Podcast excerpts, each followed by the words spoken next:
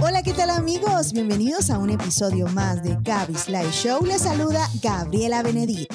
Este es un espacio creado para compartir experiencias, motivación, testimonios, fe, entrevistas, recomendaciones y mucho más. Hola, ¿qué tal amigos? Bienvenidos a un episodio más. Les saluda Gabriela Benedict y estoy muy contenta de poder seguir trayendo invitados de lujo, invitados que nos puedan inspirar. Y hoy quiero darle la más cordial bienvenida y agradecimientos por estar aquí compartiendo este podcast a Andrea Gómez, psicóloga en formación, instructora en la prevención del suicidio y con una comunidad en Instagram con más de 30 mil seguidores. Ha venido haciendo mucha conciencia acerca de la salud mental. Bienvenida Andrea, ¿cómo estás? Gracias Gabriela, súper bien, emocionada, agradecida por este espacio, gracias por tomarme en cuenta e invitarme a, tu, a tu show y, bueno, emocionada de, saber qué es lo que va a salir de esta plática que yo sé que va a ser muy enriquecedora. Sí, yo sé también. Eh, para los que no saben, hace más o menos como un mes, casi un mes, ¿verdad? Estamos de, de, la edición de Huido que pasó hace... Como tres semanas tal vez. Más o menos. Bueno, ahí nos contactamos, nos conocimos, vimos nuestras redes, vi tu contenido, me pareció sumamente interesante. Y más interesante aún saber que estás a un pelito de terminar la carrera, sin embargo, estás muy determinada y segura de lo que querés y no ha sido un punto para detenerte de construir una comunidad para educarla en temas de salud mental. Y sé que esa comunidad no nació de la noche a la mañana. Eh, y sé que a partir de que venís creciendo en esta comunidad, ha habido un antes y un después. Y me encantaría primero que me contaras eh, cómo nace tu proyecto en redes, que es un espacio que ya tiene mucho alcance y, ha venido haciendo diferencia en, el contenido de, salud mental? Bueno, yo inicié en la pandemia, fue este año en donde pues, varias personas estaban haciendo cosas diferentes, retomando hobbies en este tiempo libre que teníamos, digamos. Aparte, pues que seguía en clases en línea, pues sí, pues uno no podía hacer con sus amigos, uno no podía hacer muchas cosas, entonces eh, habían personas que estaban iniciando sus emprendimientos, habían personas que hacían galletas en sus casas y las vendían, de todo un poco. Yo siempre tuve esta idea de hacer algo en redes sociales y siempre quería encontrar ese punto en donde pudiera integrar algo de valor, algo que me guste eh, y usar estas plataformas como un puente a eh, pues tener como crear esta comunidad y hacer algo bonito, ¿verdad? Con esto que hago. Entonces yo estaba en segundo año de la carrera, ahorita estoy terminando cuarto, de hecho hoy fue mi último día de clases de cuarto año y mm, era un diciembre, me acuerdo. Bueno, a ver, en realidad, en realidad, la historia no empieza ahí. Inicia como, en, como a mediados de 2020, como en julio más o menos. Yo inicié otra cuenta en Instagram, que estos pocos lo saben, de hecho, con unas compañeras de clase. Entonces, pues no fue bien en su momento. ¿Y de qué era? De lo mismo, eh, de salud mental. Pero en realidad, pues no, yo, me di cuenta pues que algo que yo quería hacer ya algo más personal, algo en donde yo compartiera también cosas sobre mí, que las personas conectaran conmigo, porque ya sabes, tal vez mi estilo de comunicación era diferente al de ellas. Exactamente. y por ejemplo, si a mí me invitaban a un podcast, yo hablo lo que yo quiero hablar y si la riego, la riego yo, no riego la otra dos, ya sabes. Entonces, como que no me sentía tan cómoda al final y, dije, bueno, lo voy a hacer yo por mi cuenta. Entonces, así fue. Y eso ya fue en diciembre de 2020, que ahí se inició mi cuenta actual. ¿Qué pasó después? Con muchos miedos, con muchos miedos de, de todo tipo, de muchas veces, ¿verdad? Esto del que van a decir, Sí, lo típico. El que van a decir. Que uno se mete en la mente. Y también, más que eso, vos sabes, cuando no tenés esta retroalimentación de manera presencial con tus amigos que te están diciendo, mira, y esto que estás haciendo, es diferente. La comunicación es diferente, el apoyo se siente diferente. Yo siempre supe que tenía el apoyo de mis amigos, de mi familia, pero no es lo mismo eh, tenerlo de manera presencial. Así es. Y bueno, lo hice, inicié poco a poco, yo pues siempre, algo que me ayudó muchísimo, siento yo, fue el tener claro qué es lo que quería hacer, cómo lo quería hacer, a quién me quería dirigir desde un inicio. Y eso es algo clave que siempre lo doy como tip, digamos, a las personas que quieren iniciar a construir una marca personal, el tener claro a quién te va a dirigir, cuál va a ser tu estilo de comunicación, cuál, va, cuál van a ser tus objetivos, cómo a medir el éxito.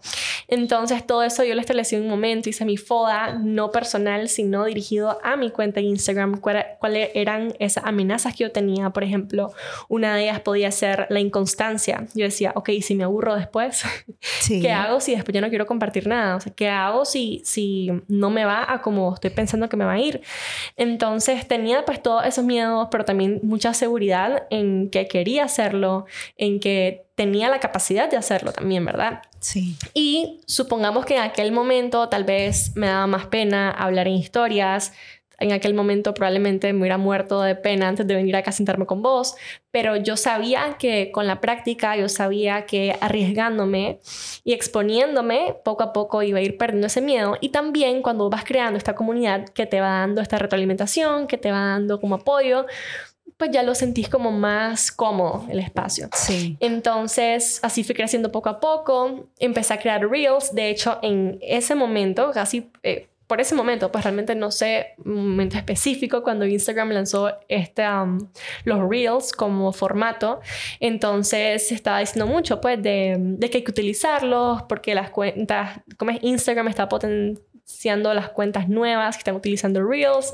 Y yo me, me educaba muchísimo pues por estas personas que en Instagram que comparten sobre tips de cómo crecer en Instagram, leía mucho al respecto, veía videos en YouTube y demás. Y empecé a usar los Reels.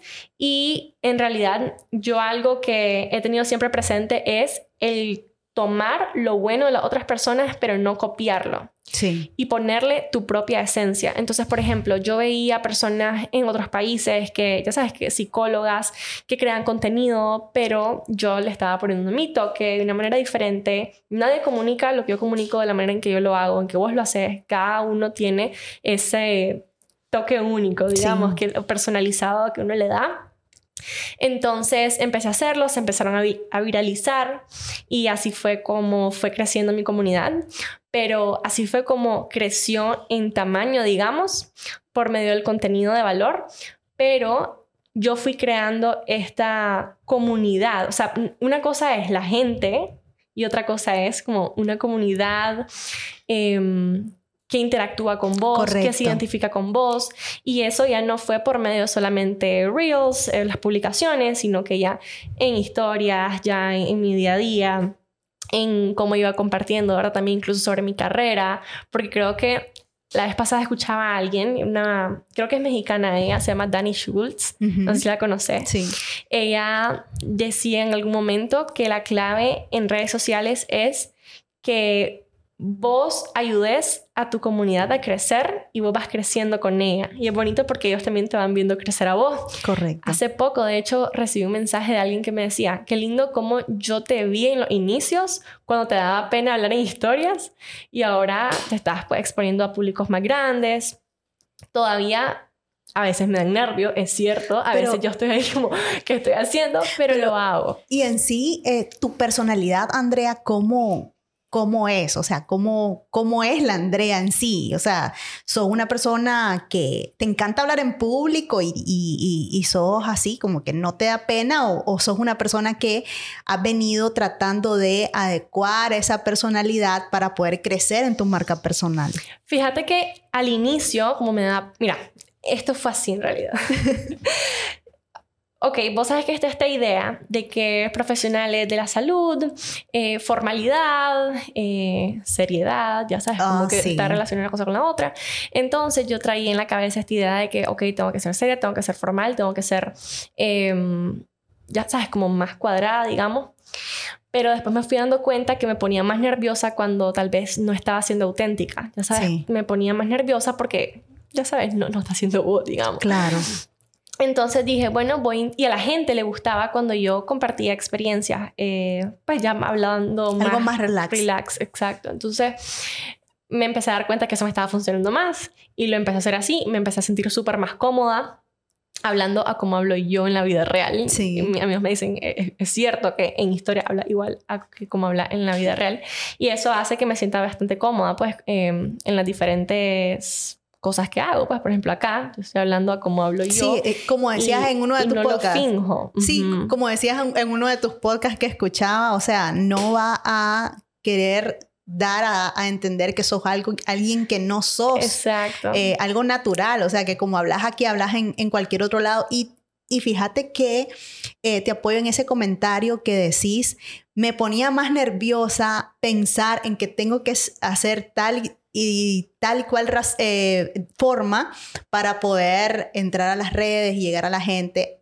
Y fue un cambio, imagino, cuando comenzaste a sentir qué tranquila que me siento hablando normal. Y- Total. y- y yo creo que todos pasamos por esa curva en donde decimos, ¿cuál es la forma que voy a hablar? Y, y también apoyo tu comentario de que hay que darle un toque personal.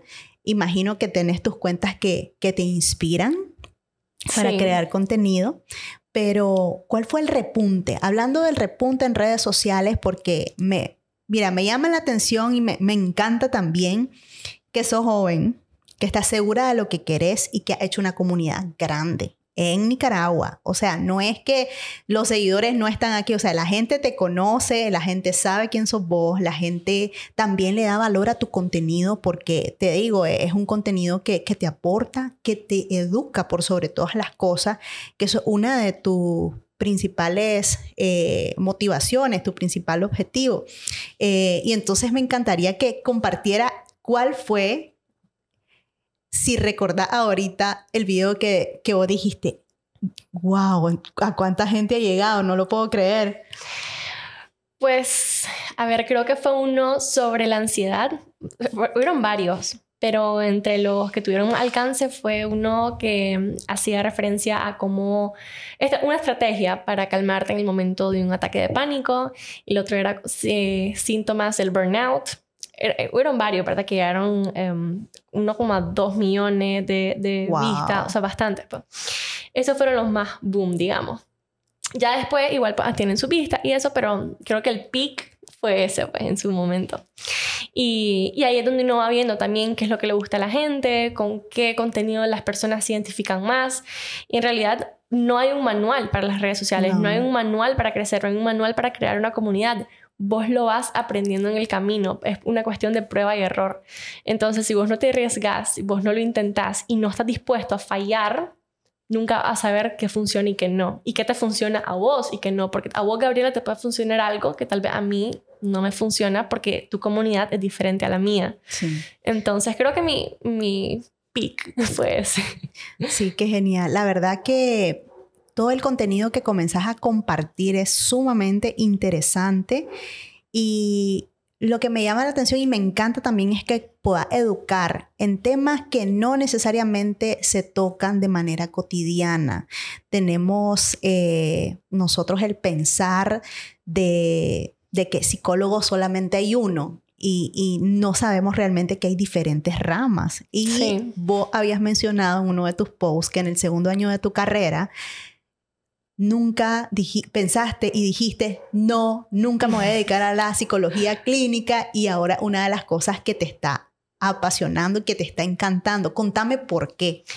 Mira, yo cuando, bueno, a ver, la psicología tiene varias ramas, como mencionabas, entre ellas, pues las que, eh, pues las que ofrecen, digamos, en mi, en mi universidad en relación a las clases es la psicología social o comunitaria, la psicología laboral o organizacional, em, la educativa y la clínica. Entonces, todas me gustan, en realidad, ya ahorita a este punto de la carrera te puedo decir que todas me gustan, todas tienen algo ahí. Y cuando yo inicié en la carrera, yo decía, bueno, yo quiero irme por el área laboral. Em, pues eh, son diferentes funciones, digamos, las que uno puede ejercer desde esa rama, pero digamos, recursos humanos, eh, selección de personal, todo eso me gusta. Me gustaba. Ah, te gustaba, me sí, gusta, porque... me gustaba, digamos. Y, y yo decía, la clínica jamás, yo no me veo en una clínica, yo no me veo escuchando a personas. Y, y bueno, mi mamá me decía, intentalo, intentalo, porque ya me veía ahí. Pero ya después, en el camino, uno se va dando cuenta con las clases, con las prácticas, qué es lo que realmente te gusta y me di cuenta que la clínica es algo retador y en mi opinión personal, el área clínica es la más, una es la más retadora, de hecho, en, en, estas cuatro áreas que te mencioné, en mi experiencia personal, perdón, o a mi criterio. Pero me encanta, pues me encanta, me encanta y, y ahora ahí estoy pegada con la clínica. La organización laboral pues también me gusta, pero me apasiona más la clínica, ¿sabes? Y para aquellos que nos escuchan, eh, ¿cuáles son los diversos temas que puedes tratar, que puedes ayudar Sé que has dejado muy en claro que no estás dando consultas. Sin embargo, a la gente le llama la atención y le encanta poderse educar sobre los diversos temas. Entonces, en el área clínica, ¿cuáles van a ser esas asesorías o esas consultas o esas, esa ayuda que vos vas a poderle dar a aquella persona que, que ya viene creciendo con vos en tu comunidad? Hay una, er, una creencia errónea de que las personas que van o acuden a consulta psicoterapéutica van solo porque tienen un problema o porque tienen algo que mejorar. Y en realidad, la intervención ideal es la prevención. Entonces se pueden trabajar muchísimos temas, desde sintomatología depresiva, sintomatología ansiosa, hasta mm, em, una cuestión de, por ejemplo, entrenamiento en habilidades sociales, um, entrenamiento en resolución de problemas, um, fobias. Em, hay, muchos temas, pero, pero desde que me decís el punto de prevención ya ahí abarca muchas cosas. Eh, o sea, ahí esta intervención se basa más que todo en fortalecer los factores de protección que tiene la persona y buscar las maneras de reducir estos factores de riesgo en la, medida de lo posible eh, que pueden pues, llevar a la persona a desarrollar algún problema mental. Entonces, lo ideal sería que todos fuéramos a terapia en algún momento de nuestra vida y, en realidad ahí voy a estar en unos meses, años, no sé. Sí, vas a estar ahí disponible. Eh, y en, en, el transcurso de la carrera, eh, has ido descubriendo, has ido conociendo, has ido cambiando también, decías en tus redes sociales, la manera de pensar, de cómo ves y de cómo relacionas lo que vas viviendo versus lo que vas compartiendo. Eh, ¿Hay algo que has vivido de forma personal que, que ha venido descubriendo en vos y decir, a la chocho, eh, yo tengo que luchar con esto, me apoyo y, tengo las herramientas necesarias para poder eh, superar estos episodios en mi vida. Es decir, por ejemplo, descubrí que soy una persona ansiosa o descubrí que no, no puedo expresar mucho mis emociones y entonces comienzo a autoayudarme. Podríamos pensar como los médicos, porque hay médicos que te ayudan y todo lo que vos querrás, pero no se ayudan a ellos y no, se lo, no, no lo aplican para ellos. En tu caso, ¿cómo ha sido la experiencia? Esta pregunta me la hacen bastante, el cómo separo una cosa con la otra, pero en realidad a mi criterio no hay nada que separar porque no se juntan. Es decir, a mi criterio, ¿verdad? Pueden haber otras opiniones, pero en realidad lo que yo aprendo en la universidad, todas las teorías, todas eh, las, técnicas eh, terapéuticas y demás, cuando yo estoy aprendiendo en clases, yo no estoy relacionándolo con mi vida personal, porque ahí la persona principal es el futuro posible paciente, no yo. Si yo tengo un problema que tengo que trabajar, si yo tengo alguna dificultad, yo voy donde mi psicóloga. Y una cuestión ética también, el buscar o el tener, mejor dicho, este acompañamiento eh, psicológico para tratar tus problemas personales que no tienen que ver con eh, pues, tu, profesión pues, o lo que estás ejerciendo. Entonces, em, es una cuestión, como te digo, hasta ética, una cuestión de que pues, no, no, se, no se juntan. Sí, hasta cierto punto imagino que saludable porque puede, te puede causar hasta un autosabotaje para poder estar ahí pensando tengo o no tengo, lo siento o lo tengo yo y, ¿me entiendes? A, veces nos pasa, a mí me pasa a veces, ¿será que tengo esto? ¿Será que, ¿me entiendes? Y es bonito que puedas separar una cosa de la otra y que esté bien determinada lo que va a hacer, a como ha estado también determinada en ese punto en donde también has establecido límites en las redes sociales y me gustaría que también habláramos de eso porque aunque sabías lo que querías y sabías cómo ibas a crear esta comunidad, muchas de las veces cuando tu comunidad crece tanto, entonces nosotros queremos entregar tanto a esa comunidad que perdemos los límites. ¿Cómo hacemos para poder establecerlo? Mira, te voy a contar una experiencia que tuve cuando inicié en redes sociales o de hecho cuando se empezaron a viralizar mis videos, que en una cantidad de gente absurda la que me escribía, o sea, de verdad yo tuve que silenciar todo mi celular porque era notificación cada segundo, una cuestión que yo dije, no puede ser. o sea, me, incluso me empezó a causar ansiedad eso. Y eran personas que tal vez me escribían contándome experiencias fuertes, personales, y a la vez todo leer eso conlleva una gran carga emocional. Sí. El estar respondiendo y al final también eran personas que tal vez necesitaban muchísima ayuda, estaban pegando gritos casi que de ayuda. Me acuerdo que eran personas que me enviaban videos en momentos de desesperación y decía, no puedo. O sea, yo un momento dije, no puedo salvar a todo mundo, no puedo ayudarle a todo mundo. Y aunque quisiera responder todos los mensajes, no puedo. Es humanamente imposible. Y eso no me hace egoísta, eso no me hace menos futura profesional, me hace humana que está estableciendo límites. Entonces, yo, como te digo, con la experiencia me fui dando cuenta qué podía hacer, qué, podía, qué no podía hacer, hasta dónde podían llegar mis capacidades, mis recursos emocionales también para leer diferentes mensajes, para contestar estos mensajes. Y, y, en realidad, cuando me refiero a mensaje, es más que todo a referir a la persona a buscar ayuda profesional. No puedo pues, darle como un consejo, como siempre buscan, dame un consejo, ¿qué debería hacer? Y le digo, no tengo idea qué puedo hacer. Porque no, no le decía eso, pues, pero no te puedo, o sea, los psicólogos de hecho no te dicen qué hacer, sino que te instruyen a que vos mismo, vos misma vaya encontrando esa respuesta y es todo un proceso. Entonces, no es que a través de un mensaje te puedo dar un tip de qué es lo mejor para vos en ese momento. Entonces desde ahí pues yo dije, bueno, tengo que empezar a establecer límites, qué es lo que quiero, qué es lo que no. Y hasta, en la actualidad pues sigo poniendo esos límites. Yo sé que no todos los mensajes los puedo responder o tal vez no todo al mismo tiempo, no todo el mismo día. A veces tal vez salía de noche con mis amigos, me estaban llevando los mensajes y por religiosa lo abría y después ya es como que no lo puedo dejar en cine ahorita, entonces le respondía y nomás. Y me decían, ¿por qué estás respondiendo mensajes ahorita? ¿Sabes? Y me puse a pensar que es cierto, pues no, no, no era ni siquiera sano para mí.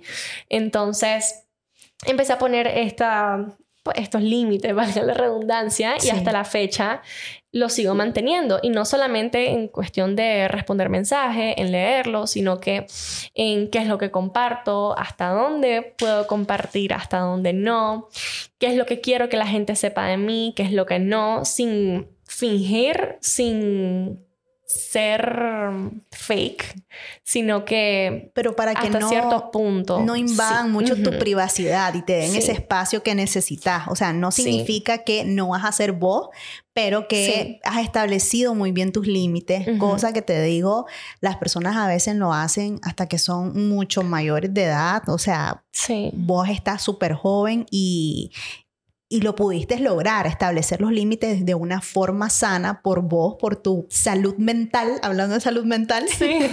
Pero realmente si te causaba ansiedad, o sea, yo creo que es importante eso, poder ir reconociendo. Vos decías que las emociones eh, son las respuestas de tu cuerpo eh, en referencia a los entornos, a lo que estás sintiendo, lo que vas viviendo, y es algo totalmente normal, pero eh, cómo nosotros reconocemos esas emociones y esos, y esos, esos episodios de la vida que, que te generan emociones. Ah, bueno, todas son emociones, decías vos en tus redes, pero hay algunas que te causan, eh, te ponen en un estado que, que te sentís mal y a veces necesitas comenzar a cambiar entorno, a cambiar personas. Entonces, a veces nos sentimos culpables de poder llegar a esos puntos.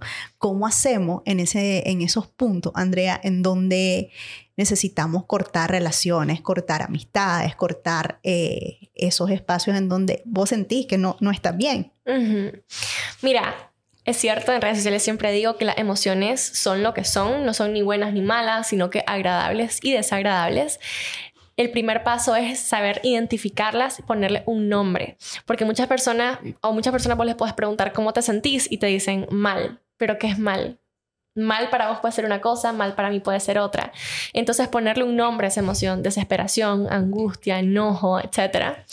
Después buscar la manera cómo gestionar esta emoción, ver qué evento eh, hizo que vos llegaras a sentir esa emoción, pero hay una teoría em, que el modelo ABC de Ellis que establece que toda emoción es producto de un pensamiento.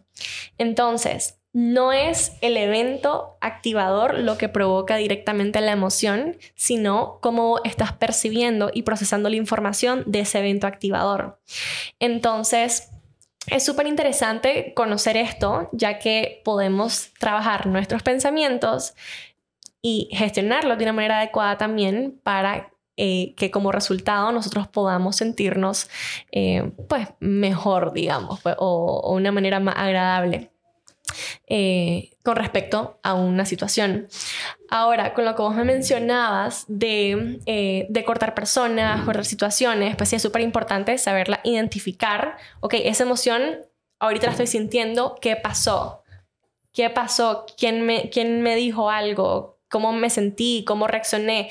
El autoconocimiento es clave y, en realidad no siempre es el cortar relaciones, no siempre, ya sabes, sino que ver de qué manera esa, esa situación puede mejorar. Por ejemplo, si vos, Gabriela, em, yo siento que vos me estás haciendo mal, yo siento que vos sos una mala amiga, yo siento que vos no me haces bien, tal vez no necesariamente, ok, la voy a cortar de mi vida, sino que tal vez analizar un poco más allá de, ok, qué está pasando en la relación, eh, estamos teniendo una comunicación asertiva, estoy comunicando mis necesidades, está validando lo que yo siento también, es una cuestión recíproca, sino analizar un poco más allá y, eh, y después de eso ver, ok, ¿será que es momento de dejarlo acá, la otra persona no está poniendo de su parte. O sea, un gran análisis el que uno puede hacer para llegar a eso, pero tal vez el decir, no, yo no quiero nada, no voy a hablarle, lo voy a bloquear, tal vez no es lo más adecuado porque en las relaciones interpersonales siempre van a haber problemas, siempre van a haber conflictos, siempre puede que hayan desacuerdos y acá es donde se tiene que poner mucho en práctica la asertividad y la resolución de conflicto y demás. Entonces, em, por ahí va mi respuesta. Genial, genial. Eh, la verdad que es sumamente interesante eso de conocerse. La verdad que decir conocerse es muy fácil. Sí. Pero es sumamente difícil reconocer lo que sentís reconocer que estás triste, que estás frustrada, eh, reconocer que tal vez estás en un entorno o, con amigos o con para resolver esos, esos problemas, ¿verdad? Es bien difícil eh, conocerse. Sí. Y a veces eh, vos lo hablas porque vos ya estás instruyéndote, estás educándote, pero a veces llega a una edad adulta en donde no sabes qué querés no sabes qué sentís, no sabes por qué lo, que por qué lo sentís, eh, no sabes cómo gestionar las emociones, sabes por qué vino, pero no sabes cómo sacarlo. Y muchas veces muchas personas se quedan con esas emociones retraídas, tal vez porque sos mamá, tal vez porque... Eh, como dice esa frase tan fácil de decir, tengo que ser fuerte porque es la única opción, pero es duro, ¿me entendés? Ser fuerte porque es la única opción porque después explotás por otros lados. Entonces, qué hacer en esos episodios en donde no te conoces, no sabes el por qué, por dónde empezar con estas personas que, que no necesariamente son niños, pero son personas adultas que muchas veces ni comprenden lo que sienten. Todo esto se debe a una falta de educación emocional, también tiene que ver con la cultura en la que vivimos, especialmente con los hombres. Es curioso cómo en mi plataforma el ochenta y pico de personas son mujeres, el 85% por ahí de personas son mujeres y la otra minoría son hombres, cuando en realidad, por ejemplo, un gran porcentaje de hombres más que mujeres son quienes se suicidan más.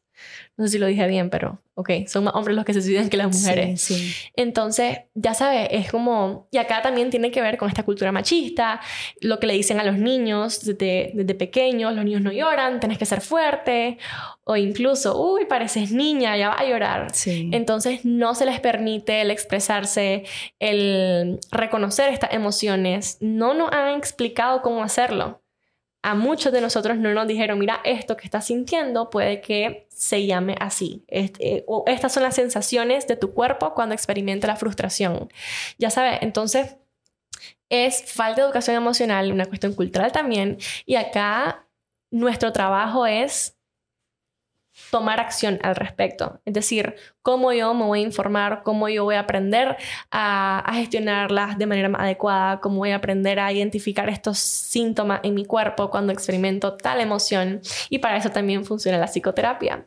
Es una gran guía para el autoconocimiento y en la psicología no hay recetas mágicas, no es que yo puedo ir a decirles, hagan esto y se les va a solucionar la vida, en realidad no, es todo un proceso. Y los terapeutas lo que hacen es dar este acompañamiento para que vos te guíes a conocer de, pues, a profundidad, a manejar tus emociones de una manera más adecuada según tu contexto, porque a como vos sentís una emoción, no la siento igual yo, no con la misma intensidad, no con la misma frecuencia, no ante las mismas circunstancias entonces, por eso es que la psicoterapia es tan individualizada y por eso siempre es que, por eso es que siempre mi llamado a la acción es que vayan a terapia.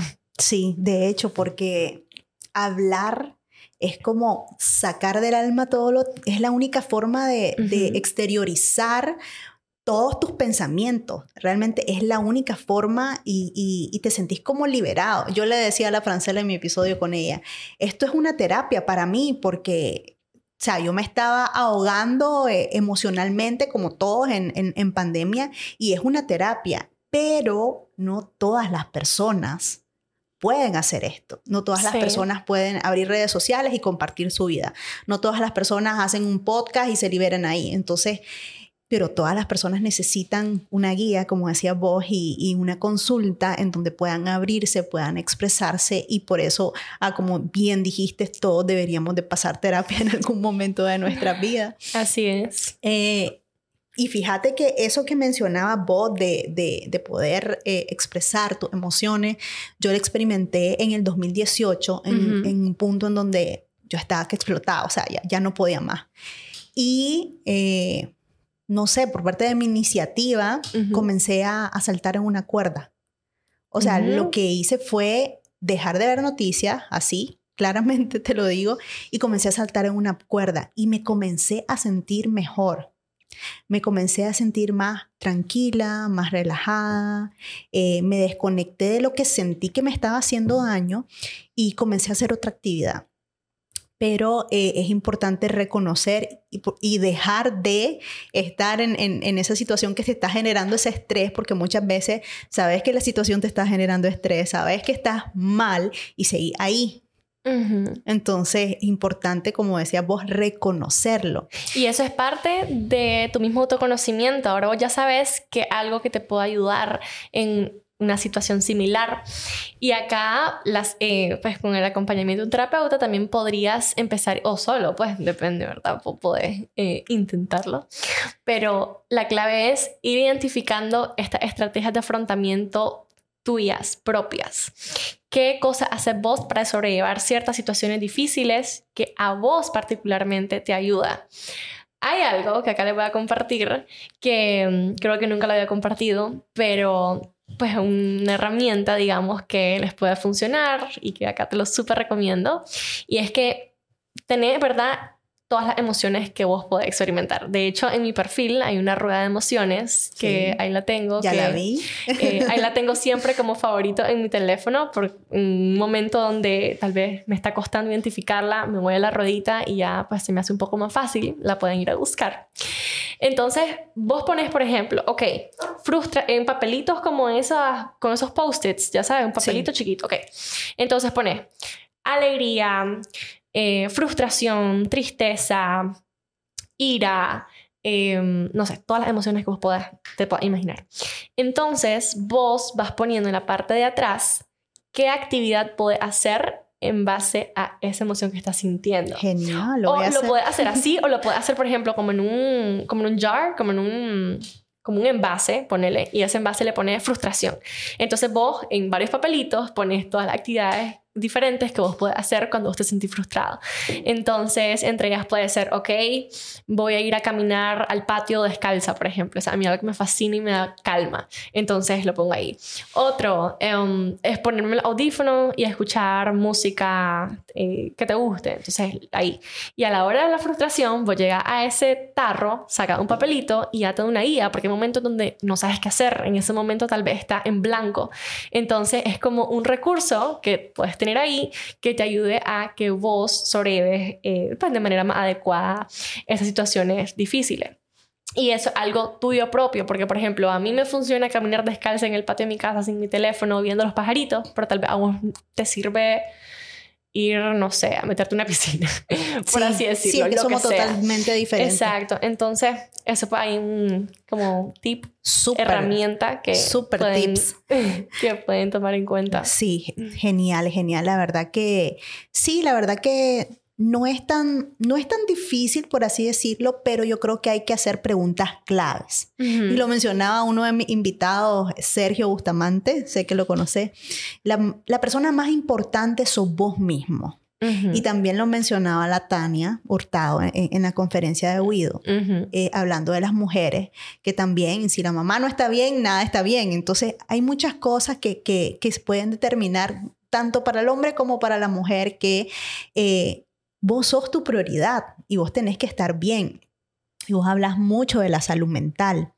Eh, y la salud mental, y vos explicabas y me, llamaba tanto la atención que a veces cuidamos, queremos cuidar eh, para prevenir o tal vez cuando estamos enfermos o estamos llegando ya a la edad adulta, eh, la parte de la comida, por así decirlo. Y lo cuidas y cuidas qué vas a comer, pero no cuidas tu mente no cuidas, no te cuidas de, las personas que te aportan o no, no te cuidas del contenido que estás viendo o no, y estamos en una era en donde tenemos tanta información eh, en tiempo récord que muchas veces nos estamos llenando la mente de cosas que no te aportan, que no te construyen y después nos quejamos de que no hemos logrado nada y realmente es porque no estamos invirtiendo bien nuestro tiempo. Entonces, ¿cuáles serían esas herramientas fundamentales para tener bien claro, eh, tener una condición de salud mental eh, estable, por así decirlo. Mira, hábitos saludables son el pilar de la salud mental, comer bien, es decir, de manera balanceada, dormir lo que tu cuerpo realmente te pide. Hay personas que les piden 8 horas, hay personas que les piden 9, hay personas que les piden 7, pero dormir pues lo, suficiente. Hacer ejercicio, suena súper cliché, pero eh, está demostrado que la actividad física está ligada con la salud mental y el bienestar eh, mental. Eh, el expresar nuestras emociones, ya sea escribiendo, ya sea hablando, cantando, como sea, pero sacar todo eso. Em, ¿Qué más? Rodearte de personas eh, pues, que te aporten y que sean positivas, digamos, a, tu vida, que te apoyen, siempre tener presente a esta red de apoyo y, y tenerla lo más sólida posible, digamos. Algo que siempre menciono es que tu red de apoyo son todas aquellas personas, por ejemplo, te pueden hacer esta pregunta quién es aquella persona a quien vos acudís cuando tenés una buena noticia. Ok, ¿quién es esta persona a quien vos acudís cuando tenés un problema? ¿Quién es esta persona a quien vos acudís si acabas de chocar? Entonces, se te vienen varias personas a la mente y esa es tu red de apoyo. Por medio de diferentes preguntas te podés eh, ir dando cuenta quiénes son estas personas clave en tu vida. Entonces, es esencial que sepamos para qué nos sirve, digamos, cada persona. Lo entre comillas, suena como feo sin contexto, pero por ejemplo, si yo ahorita acabo de chocar en mi carro y yo necesito que alguien me llegue a rescatar, digamos, me quede sin gasolina, yo voy a llamar a alguien que tenga un carro que pueda llegar a salvarme. No voy a llamar a alguien que no tiene un carro. O por ejemplo, si yo estoy en una crisis emocional, yo voy a llamar a alguien que me va a escuchar, que yo sé que me va a entender, que tal vez ha, pasado por algo similar a lo que yo esté pasando y voy en busca de empatía. No voy a acudir a una persona que me va a decir que estoy loca. Entonces, no significa que la persona que me está diciendo que estoy loca no me quiera, no significa que no me quiera ayudar, sino que tal vez no tiene los recursos para ayudarme en ese momento. Pero esa misma persona puede ser una clave, una persona clave en mi vida para otro aspecto. Entonces, tu red de apoyo no siempre, cada persona en tu red de apoyo no siempre va a estar ahí para todo, pero lo importante acá es que vos sepas identificar para qué te sirve, digamos, cada persona. ¿Para qué te apoya? ¿Para qué te aporta? ¿Para qué te, te, te ayuda a seguir adelante en la vida? Pero que sea para algo que sume. Así es. Entonces, pues así de manera general, hábitos saludables, eh, expresar tus emociones y rodearte de, de entornos positivos. Genial. Y hablando, Andrea, de tu certificación en la prevención del suicidio, que es un tema que, que quería abordarlo, porque habían como dudas ahí en redes que decían, pero si la Andrea no, se ha, no ha sacado la licenciatura, ¿Cómo, ¿Cómo nace esa inquietud? ¿Cómo nace tu iniciativa? Porque realmente eso es como pensar fuera de la caja, ir más, más allá. Eh, ¿Cómo nace esa iniciativa, esa inquietud para poder llevar a cabo esta certificación? ¿Cómo te ha aportado? ¿Cómo te sentiste al culminarlo? ¿Y cómo has venido implementándolo? Es algo que, bueno, acá que nos están escuchando, yo le comentaba a Gabriela que es tal vez como algo que, bueno, toda esta plática que tuvimos antes de grabar el episodio surgió cuando Gabriel me preguntó sobre el hate, cómo yo he lidiado con el, pues, las críticas en las redes sociales y demás, y tal vez lo podemos ligar un poco, ¿verdad? Antes de pasar ese tema. Sí. Y, y, yo le comentaba que realmente yo no recibo hate, yo no recibo comentarios feos, o sea, de verdad, nunca, nunca lo he recibido yo directamente. Yo sé que hay, yo sé que hay ahí existen y me llegan como que personas me lo mandan pero en realidad no es algo que, que yo diga wow pues eh, no sé. Es un problema para mí. Exacto, no. no, ha sido un problema, no es algo que me mueva el piso, digamos. Porque estas críticas tal vez no tienen un fundamento. Y una de las críticas, por así decirlo, que he escuchado es esto, ¿verdad? Que como yo soy estudiante, yo no tengo un título en mano porque estoy dando un curso en prevención del suicidio. Entonces, como yo te mencionaba, Abril, anteriormente, hasta para criticar tenés que informarte para todo, hay que informarnos, hay que estudiar, hay que, hay que investigar. Y, y bueno, esta, esta eh, certificación que yo tomé como instructora en prevención del suicidio, yo lo tomé en el QPR Institute, que queda en Estados Unidos, lo tomé de manera online. Y mm, esto fue en enero de este año. Una de mis metas era certificarme y, e impartir cursos, ¿verdad?, sobre el tema, capacitando a otras personas, no psicólogos, no psicólogas, sino que personas cotidianas, digamos, que puedan capacitarse en este procedimiento no terapéutico para que puedan eh, eh, pues, salvar vidas prácticamente, ¿verdad? Eh, saber intervenir en casos de emergencia saber identificar las señales de alarma, saber em, a cómo y a quién referirlos, etc. Entonces, pues por esa parte, como te digo, el hate me ha ido gracias a Dios, bien. Menos mal. En realidad, cuando yo inicié en redes, yo sabía lo que iba y yo me preparé. Y yo dije, bueno, ya ahorita considero que ya estoy lista para lo que se venga, ya sabéis, porque yo sé lo que hay en redes. Sí. Yo sé que no puedo esperar que mm, todo mundo sea un pan de Dios, yo sé que no puedo esperar eso. Pero ya estaba lista, pues en realidad no me ha tocado afrontarlo como tal, pero las críticas que he recibido pues en realidad no han sido así pues, algo que yo diga wow pues. Y en realidad yo las tomo como una como retroalimentación, no lo tomo como wow me está atacando, sino como ok, por ejemplo, uno de los comentarios que en algún momento leí era de que yo estaba impartiendo un diplomado en prevención del suicidio. Entonces yo dije, ¿en qué momento yo estoy dando un diplomado? O sea, ¿en qué momento? Entonces ahí yo puedo venir y decir, ok, tengo opciones. O tomarlo como, wow, me están criticando, me odian. O, ok, puedo mejorar mi comunicación puedo transmitir el mensaje de otra manera con el objetivo de que se entienda que no un diplomado tal vez se está interpretando de una manera en que no deseo, tal vez yo puedo mejorar en ese aspecto, ya sabes, sino que siempre buscando cómo yo puedo mejorar, ya sabes, y no lo tomo así como personal. Sí, sí, es lo mejor para que no te, no te afecte. Bajo ninguna circunstancia. Y, y, con el tema igual del, del hate que te mencionaba, pues algo que siento que a mí personalmente pues me ha ayudado Em, es el tema de los límites que hablábamos también anteriormente, en que yo sé que compartir, que no. Y esto puede sonar un poco controversial porque em, se supone, ¿verdad? Y en un mundo ideal solo hay personas buenas, solo hay personas lindas, no hay personas con malas intenciones. Pero al final, si vos no compartís sobre algo, no te van a tocar ese tema, ya sabes. Entonces, si yo comparto sobre, no sé, lo que sea, mi outfit, ponerle un ejemplo. Eh, porque a veces subo ahí como una foto en el espejo, no sé qué. Yo, yo sé que yo, a partir de ese momento, yo soy propensa a recibir críticas sobre mi outfit porque estoy exponiéndome, estoy enseñándolo y estoy em, pues abriendo las puertas a que comenten positiva o negativamente sobre mi outfit. Así es. Entonces, eso es como un ejemplo, ¿verdad? Bastante general.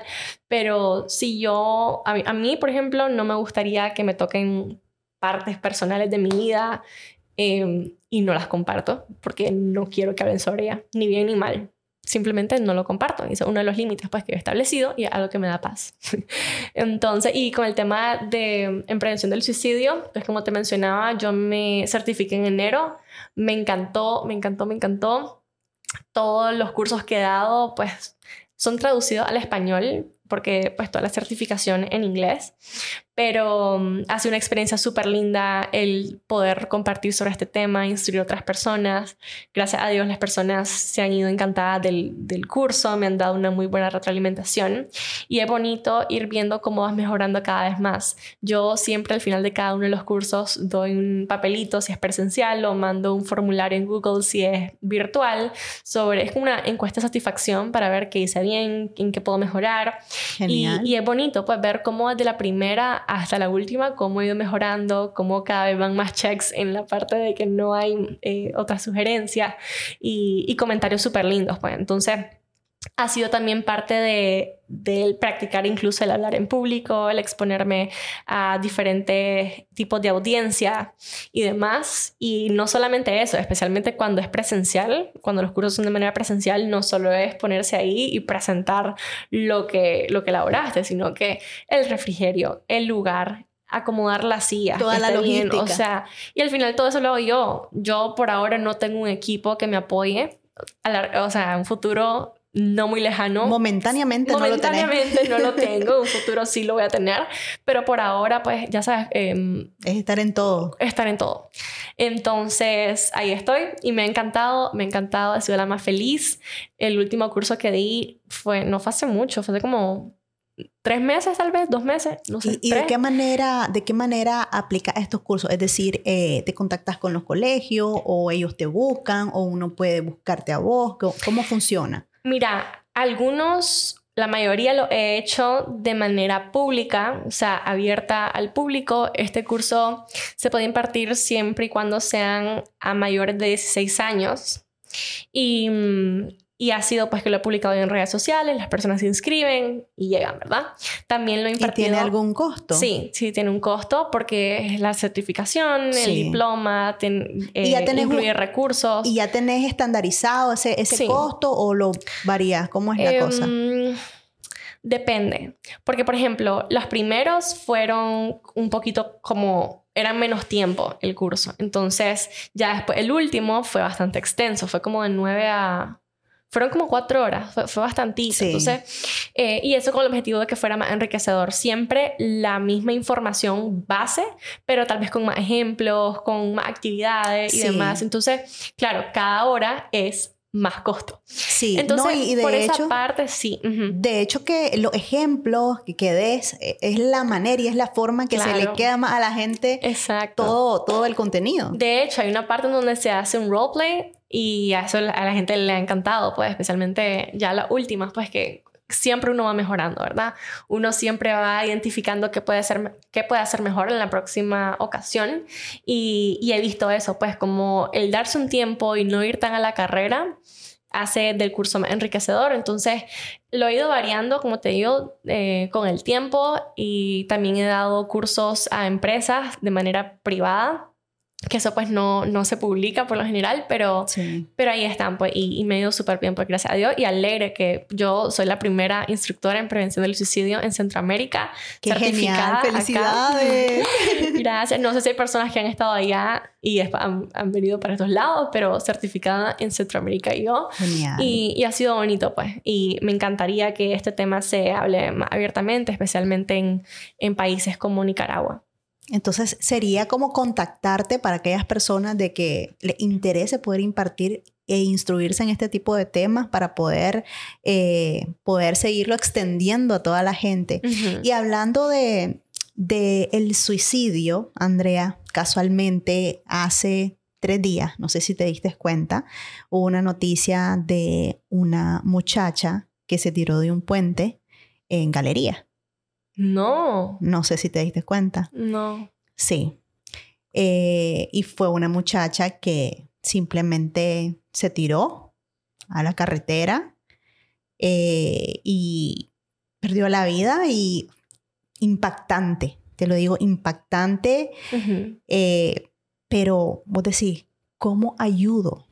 ¿Cómo ayudo a alguien así que siempre hay señales antes de que lo hagan. Muchas personas lo tienen ahí en la mente, le andan dando vuelta, eh, a veces no sabes si es una broma, no sabes si es cierto eh, y muchas veces cuando lo notas pasó.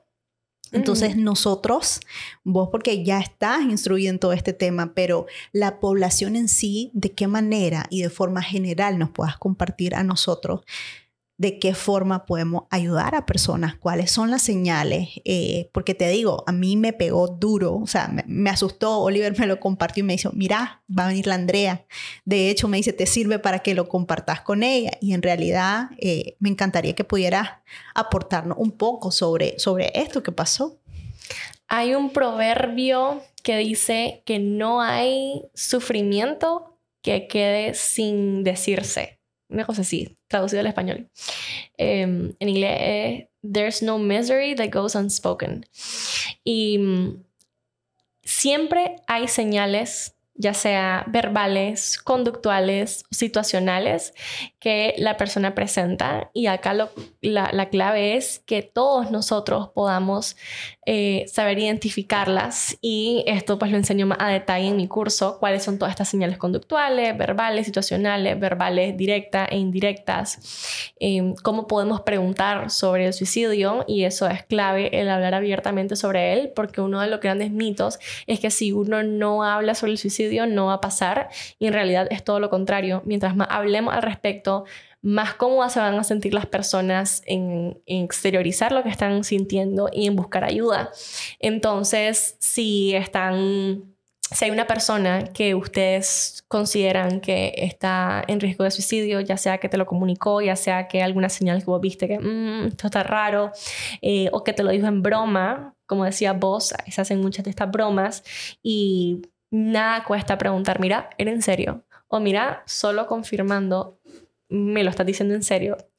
Y hasta, hasta como uno lo pregunta o con una connotación en donde la persona tenga el espacio de decirte que sí. Y todo esto es, como te digo, interesantísimo y es súper extenso. Esto lo hablo a profundidad en mi curso. Quienes han asistido ya conocen esta información, pero de manera general abordar el tema, hablarlo, tener referencias eh, de terapeutas que puedan ayudar a esta persona y persuadirlo en la medida de lo posible para que busque esta ayuda, brindar este apoyo emocional, escuchar de manera empática, sin juzgar, porque mm, a veces nos puede suceder de que la persona nos dice, supongamos, que yo tengo una hija y mi hija viene y me dice, mira, es que me quiero suicidar por ejemplo.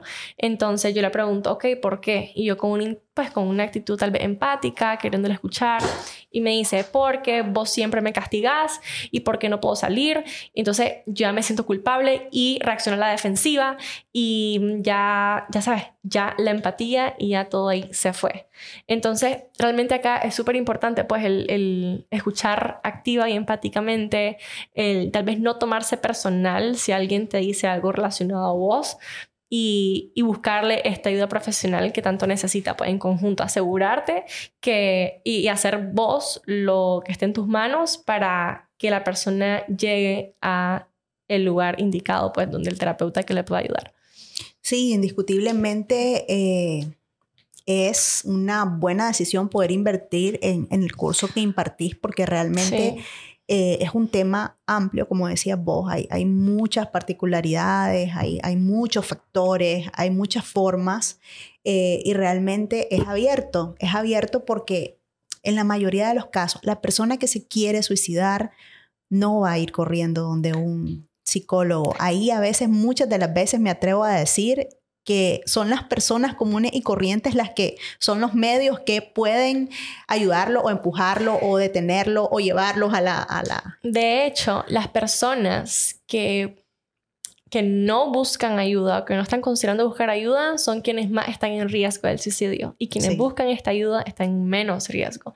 Entonces, em, QPR, que es esta técnica que, pues, que yo le enseño a utilizar o a poner en práctica, su fundamento, digamos, o su idea es que las personas comunes y corrientes lleguemos hacia estas personas, no que ellos hacia nosotros. Entonces, de esta manera, si todos nos capacitáramos en QPR, eh, pues podríamos prevenir el suicidio y bajar ese, y que la tasa de suicidio sea menor cada año más, pues porque actualmente las estadísticas son alarmantes, especialmente acá, no nos vayamos muy lejos, acá en Nicaragua, y y bueno, por eso es que es tan importante pues el curso que yo imparto, esperando que el próximo año lo pueda volver a retomar porque este año pues ya, ya hice los que tenía planificados y pero el próximo año sí, pues yo sé que a la gente le gusta mucho la versión presencial, así que mm, estamos planeándolo. Ok, y hablando, tengo una, tengo una duda ahí con, con, eso del suicidio. Eh, a grandes rasgos ya hablaste algunas cosas, pero fíjate que yo he escuchado eh, de casos de personas que se suicidan y no solamente se suicidó una persona, sino que tal vez fueron dos en la familia. ¿Qué tiene que ver eh, e, este, este episodio para repetirse y, no poderlo interrumpir? ¿Es, algo, ¿Es algún problema e, en la mente? ¿Es algún trastorno? O sea, ¿Qué, influye específicamente para que este episodio vuelva a repetirse? Mira, en el suicidio intervienen factores biológicos, sociales, ambientales, psicológicos. Em, cuando hablo de biológicos también me refiero a lo genético. Entonces, la depresión eh, como trastorno es el principal eh, pues, problema psicológico con el que está relacionado el suicidio. Entonces, como te digo, son varios los factores, no, no es que una, es, una cosa solo es lo que lleva a la persona a, a cometer este, este acto, sino que son varios los factores y, y sí, de hecho, cuando una persona en la familia muere por suicidio, quienes están alrededor se encuentran en riesgo de morir por la misma causa. Te voy a comentar un caso que nos compartían cuando me certifiqué, como uno de los ejemplos pues, que nos ponen, y es que estaba un, una madre familia que ella se quitó la vida y mm, de una manera bien fea, digamos, todas son feas, ¿verdad? Pero como bien traumática para la persona que la encuentra. Y quien encontró a esta mamá muerta fue su hijo de cuatro años. Entonces entró al cuarto y la encontró muerta. Entonces el niño, pues a esa edad vos no, a esa edad los niños no saben qué es la muerte, no la entienden como un concepto eh, como qué es, qué, o sea, ahí está, pero no sabemos qué es. como eh, creer que existe eso y, no saber si es bueno, o si es malo. O sea, simplemente te, lo estás viendo y ya. Hablan sobre la muerte, que la muerte aquí, que la muerte allá, pero no saben qué. Entonces, ya los niños generalmente les dicen, está en el cielo, eh, está con Jesús, está ya descansando, entonces algún momento te vas a reencontrar con ella. Entonces, este niño, a este niño lo encontraron en el mismo cuarto intentando hacer lo mismo que hizo la mamá y casi lo hace. Y cuando se le preguntó al niño qué estaba haciendo, lo que dijo fue, es que quiero visitar a mi mamá. Porque lo que le dijeron fue que la mamá murió y que en algún momento te va a poder reencontrar con ella. Y no saben qué es la muerte. Entonces, ya sabes, e incluso uno de los grandes mitos o de las falsas creencias es que solo las personas adultas se quitan la vida. De hecho, no, el suicidio no distingue entre raza, género ni edad, desde niños chiquititos hasta adultos mayores. Y los adultos mayores sí considero que es una población que se, es como ha sido invisibilizada también por nuestra sociedad, especialmente en un contexto nicaragüense. Y acá lo podemos ver en nuestros espacios sociales. Por ejemplo, si vos y yo ahorita vamos al gimnasio, los entrenadores se fijan en nosotras, están pendientes de nuestras rutinas y a los adultos mayores los dejan como, ok, que haga lo que pueda. Vamos a una piscina pública y no hay agarraderos para los adultos mayores. Vamos a, mm, qué sé yo, a los lugares, cualquier lugar público, un, centro comercial y tal vez no hay estas, estos espacios para los adultos mayores. Hay patinaje, hay eh, hay de todo para los niños, para los adultos, para los jóvenes, pero para los adultos mayores no. E incluso es algo súper triste cómo está esta cultura de descarte hacia los adultos mayores e incluso los jóvenes. A veces podemos pensar, ay, bueno, pero es que ahí anda fregando, ay, pero es que se le cae la comida, ay, es que no puede ni tragar bien. E incluso yo he visto jóvenes como les da pena salir con, con su abuelito, ya sabes, porque sí puede que hagan como eh, ciertas cosas en público que les la pena, pues ya sabes, entonces la avergüenzan. Y es feo, pues es feo. Y, y, el, y el suicidio es una excepción, porque hay muchos adultos mayores que se sienten como un estorbo, por ejemplo, para sus familiares, más con estas actitudes de los jóvenes. Entonces, ya especialmente cuando no pueden valerse por sí mismos, cuando ya no pueden comer por sí solos, cuando ya no se pueden vestir, cuando ya se caen. Entonces, el sentirse, por ejemplo, esta es una señal situacional que le llaman en, y que comparto en mi curso, una señal situacional eh, de riesgo cuando una persona ya mayor se siente como un estorbo para los demás y puede considerar el, bueno, hasta aquí, pues, eh, y, pensar y considerar el quitarse la vida.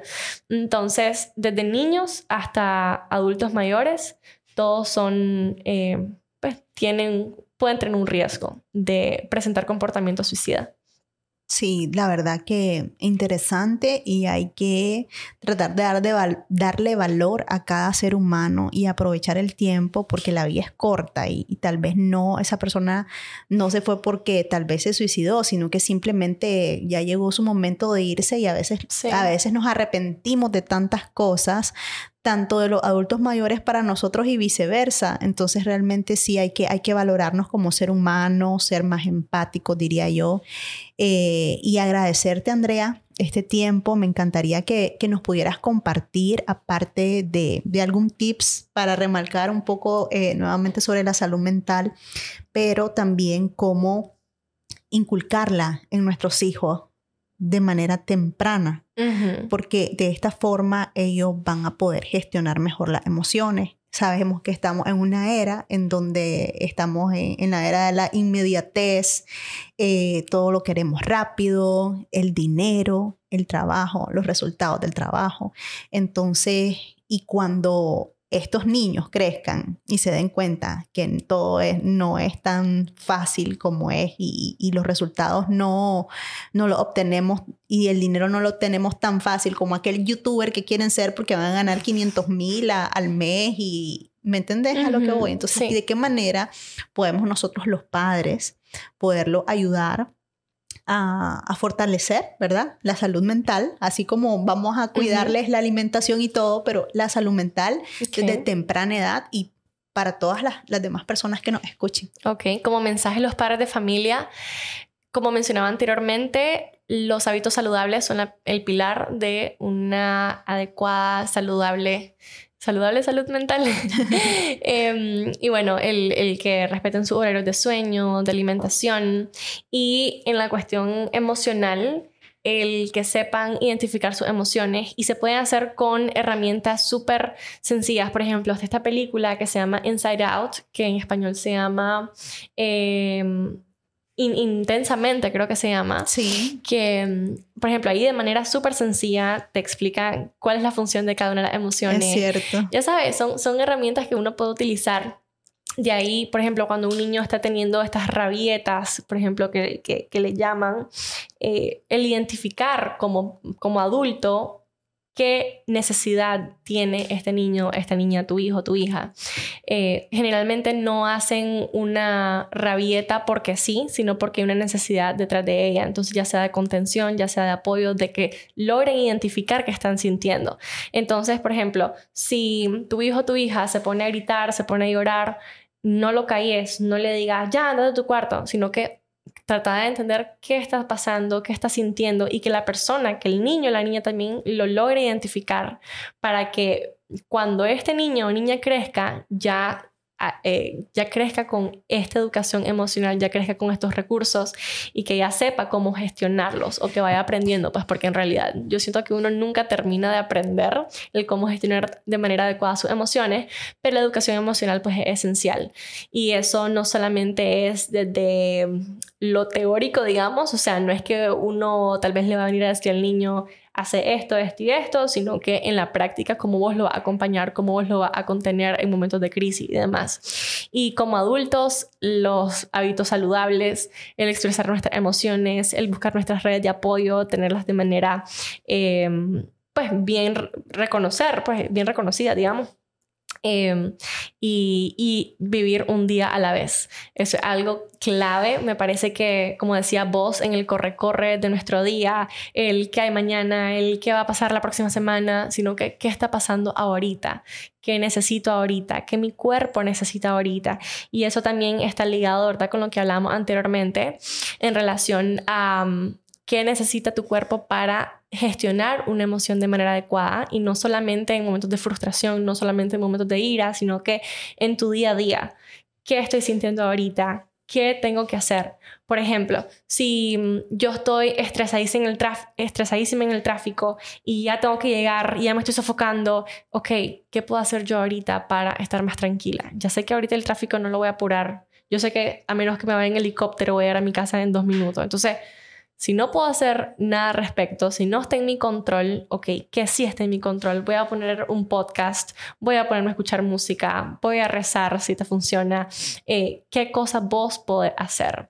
De ahí el organizarte bien es una gran herramienta para la gestión del estrés, por ejemplo, el tener una agenda, a veces puedes pensar que tenés 400 mil cosas que hacer en tu día, pero una vez que lo anotas y les pones hora y tiempo a cada una, te das cuenta que perfectamente lo puedes hacer y que te sobra tiempo, te lo aseguro entonces, el organizar tu idea, el planificar, te va a ayudar a, gestionar el estrés de una manera más adecuada y más adaptativa también. Genial. Gracias, Andrea, por tus consejos, por tus tips. Eh, yo creo que nos quedamos con muchos buenos consejos para ponerlo en práctica y aquí hay una comunidad que los invito a que sigan, Andrea, para que también se sigan educando acerca de salud mental. Gracias nuevamente, Andrea. Nos vemos a todos ustedes en un próximo episodio. Gracias.